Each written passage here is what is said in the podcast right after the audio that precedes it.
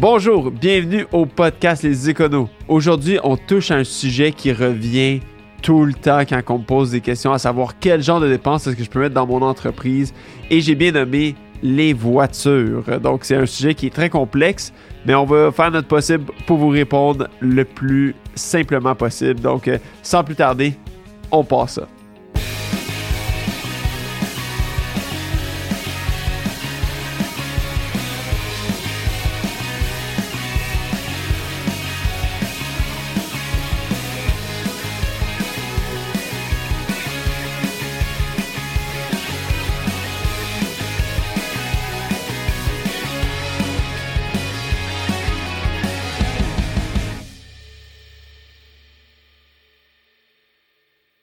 Bon, donc euh, comme je l'ai mentionné en introduction, on parle aujourd'hui de l'automobile. Euh, l'automobile, c'est euh, un sujet qui est très, très, très intéressant parce que, on, on me le demande souvent, mais c'est un sujet qui est très complexe. C'est pas un sujet avec une réponse facile où est-ce qu'on peut dire oui, c'est bon, on le prend dans l'entreprise. Ma réponse, puis c'est autant ma réponse plate, ça dépend. Puis ça dépend de quoi? Ça dépend de plusieurs choses. Ça dépend de est-ce que la voiture elle est louée, est-ce que la voiture elle est achetée, est-ce que le pourcentage de kilomètres personnels, le pourcentage de kilomètres pour affaire, la quantité totale de kilomètres personnels qui peut être faite. Donc, c'est vraiment une question qui nécessite qu'on fasse une analyse plus profonde afin euh, d'y répondre. Aujourd'hui, on va essayer de euh, passer à travers les grandes lignes des principes de comment est-ce qu'on comment est-ce qu'on calcule l'avantage imposable? Euh, l'avantage imposable est calculé sur quoi? C'est quoi nos différentes options? Euh, mais on ne rentrera pas nécessairement dans le calcul détaillé euh, de chaque formule parce que ça peut devenir assez complexe. Puis, ces formules-là sont disponibles sur notre blog. Vous pouvez aller les, les chercher puis de voir exactement qu'est-ce qui s'applique à votre situation puis de venir les calculer ou de nous appeler tout simplement pour aller en discuter davantage. Mais aujourd'hui, on va juste parler euh, des grandes lignes, des grands principes, puis peut-être de certaines tendances de qu'est-ce qui vaut la peine d'être utilisé dans quelle situation. Euh, donc, premièrement, parlons un petit peu de qu'est-ce qui est du kilométrage pour affaires, qu'est-ce qui est du kilométrage personnel. Euh, parce que ça va venir jouer un grand rôle dans notre décision de qu'est-ce qu'on fait avec notre automobile. Donc, du kilométrage pour affaires, c'est vraiment du kilométrage qu'on fait pour l'entreprise.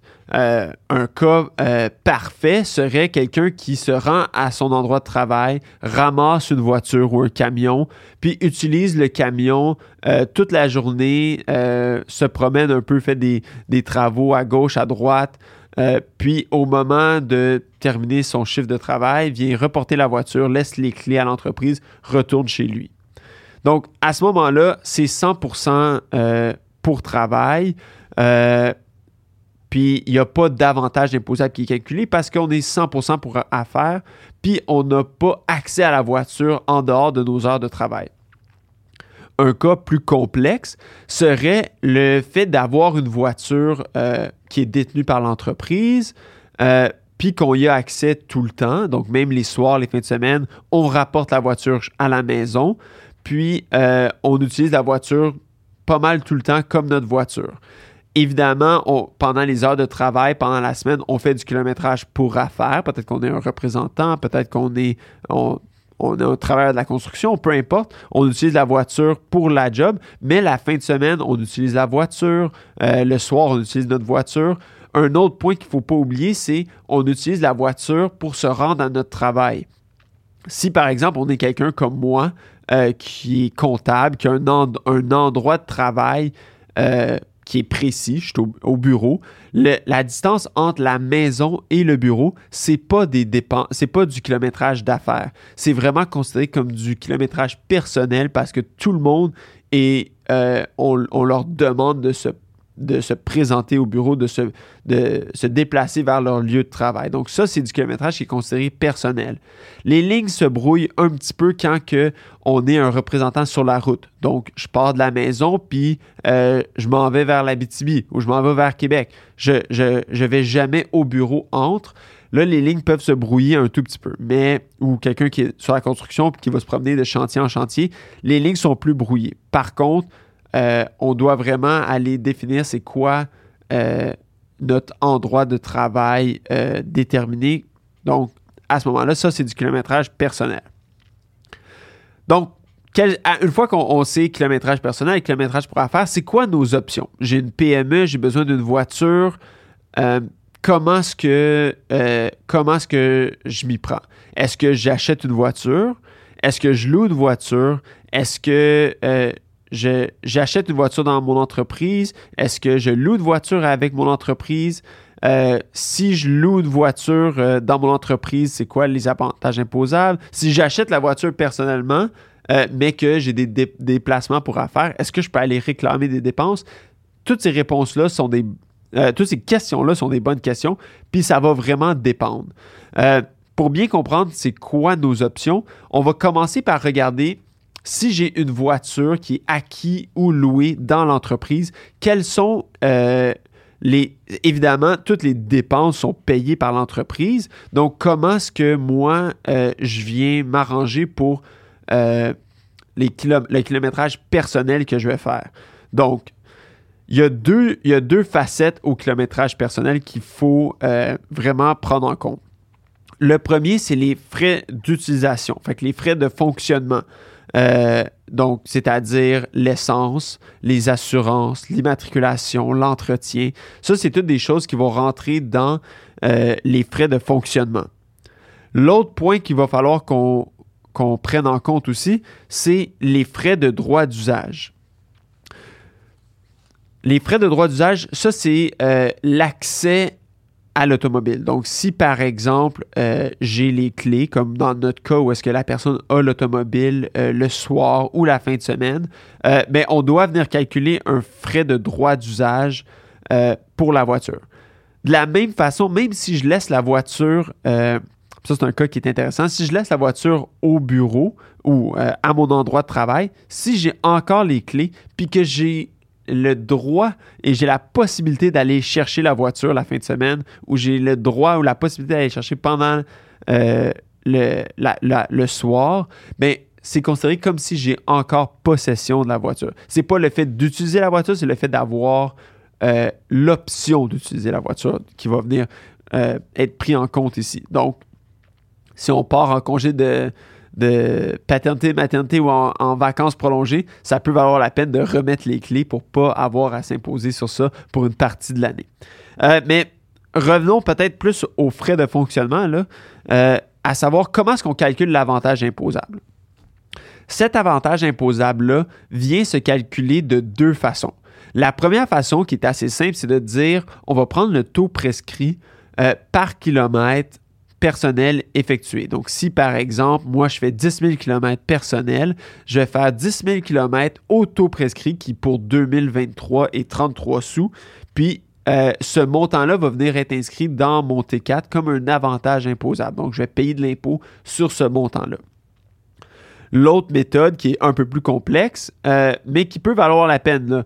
Après ça, on, va pouvoir voir euh, qu'est-ce qui vaut quelle méthode on utilise par après, mais l'autre méthode, c'est de prendre toutes les dépenses, de vraiment y aller, dépenses par dépenses qui ont été effectuées dans l'année par l'entreprise, puis d'y aller au prorata. Donc, j'ai fait 10 000 km personnels, j'ai fait 90 000 euh, km euh, pour, pour affaires, donc euh, j'ai beaucoup utilisé ma voiture, mais j'ai 10% qui va être attribué à moi pour les frais de fonctionnement.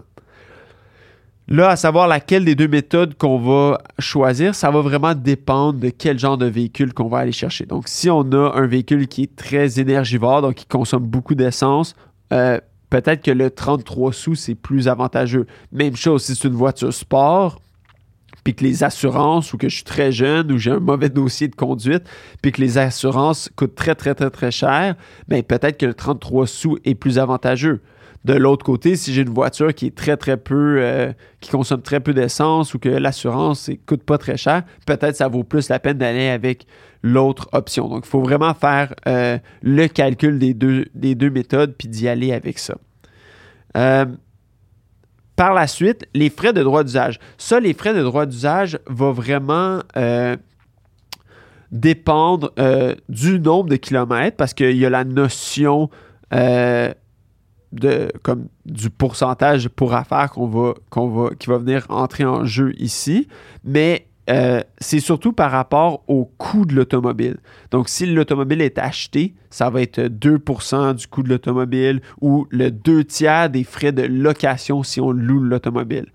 Euh, il y a aussi la notion qu'on peut avoir un taux réduit pour cet avantage imposable-là si on va euh, utiliser l'automobile à 50% donc au minimum, donc une majorité du temps pour affaires, puis qu'on ne dépasse pas la limite de 1666 ou 1667 ou 20 000 km personnels par année.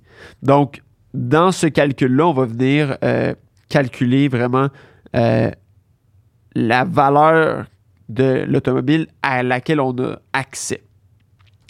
Donc, les, qu'est-ce qu'on, si l'entreprise, si l'entreprise achète ou loue la voiture, qu'est-ce qu'on, laquelle des deux options est-ce qu'on va ou comment est-ce qu'on fait pour savoir si, euh, si c'est euh, le, si c'est, quelle, quelle méthode qu'on va aller chercher? Bien, on va aller regarder avec euh, le pourcentage d'utilisation de la voiture ou le coût de fonctionnement. Fait que c'est vraiment ça, ces deux aspects-là qu'on va regarder, puis on va dire est-ce que ça vaut la peine d'aller mettre dans, dans l'entreprise la voiture? Avant de parler de savoir ah, euh, dans quelle situation est-ce que ça vaut la peine, parlons un peu de l'alternative qui est d'acheter la voiture personnellement ou de louer la voiture personnellement. Évidemment, quand on loue la voiture ou qu'on achète la voiture personnellement, euh, il n'y a pas d'avantage imposable qui va nous être attribué.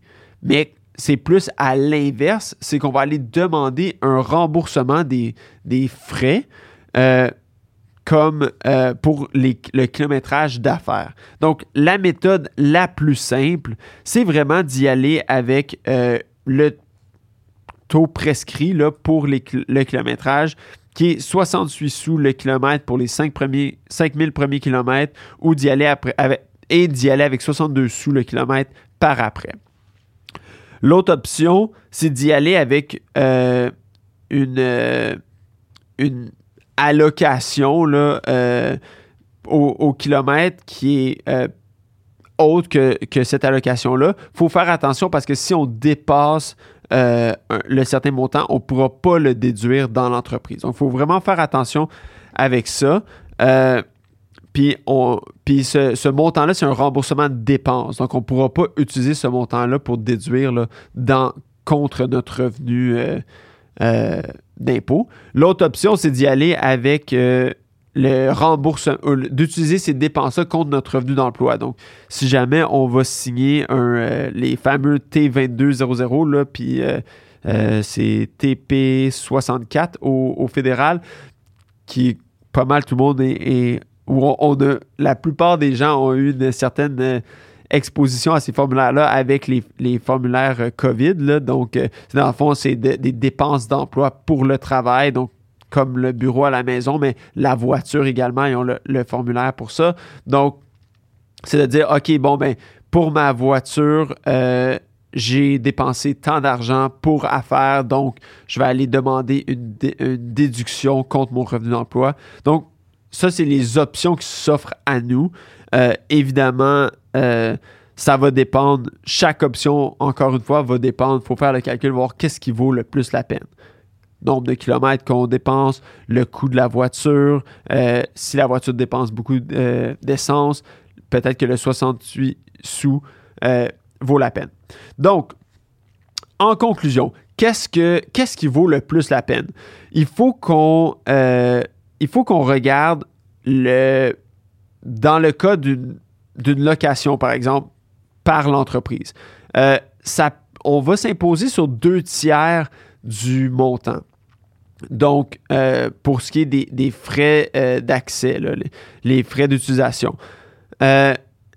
si on utilise la voiture à plus de 66% entre 66% et 100% du temps personnellement, euh, là, ça peut valoir la peine d'y aller avec cette méthode-là parce qu'on va s'imposer sur seulement 66% Donc, à ce moment-là, ce serait une situation où je dirais oui, là, ça vaut la peine de le faire.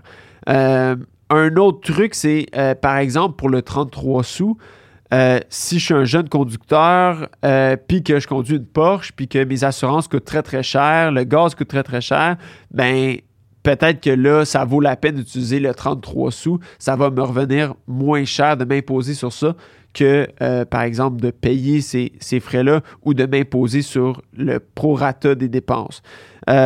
donc, quelques situations qui valent vraiment la peine. Euh, un autre point qu'il ne faut pas oublier aussi, mais c'est d'utiliser peut-être le 68 sous euh, au kilomètre. Si on détient la voiture personnellement, on n'a pas besoin de calculer un avantage imposable à la fin de l'année.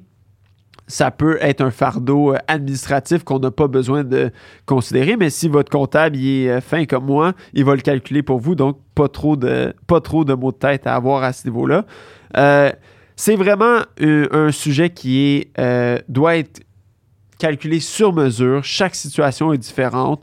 Euh, puis, encore une fois, avoir fait Utilisez pas l'impôt comme la principale raison pour votre choix. Je pense que si financièrement une option a plus d'allure que l'impôt, euh, c'est vraiment à ça qu'il faut qu'on se fie le plus que de dire Ah, je vais sauver de l'impôt.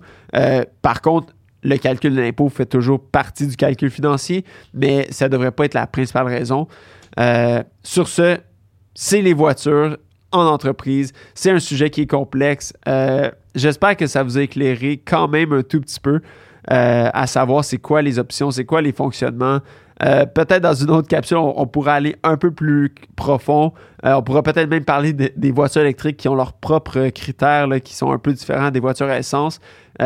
Puis, comme dans tous les cas, si vous avez d'autres questions, visitez notre blog terrien-cpa.com. Puis, appelez-nous si jamais, même le blog, ça ne répond pas à vos questions. Ça va nous faire plaisir de vous répondre. Donc, sur ce, passez une excellente journée et merci pour votre écoute.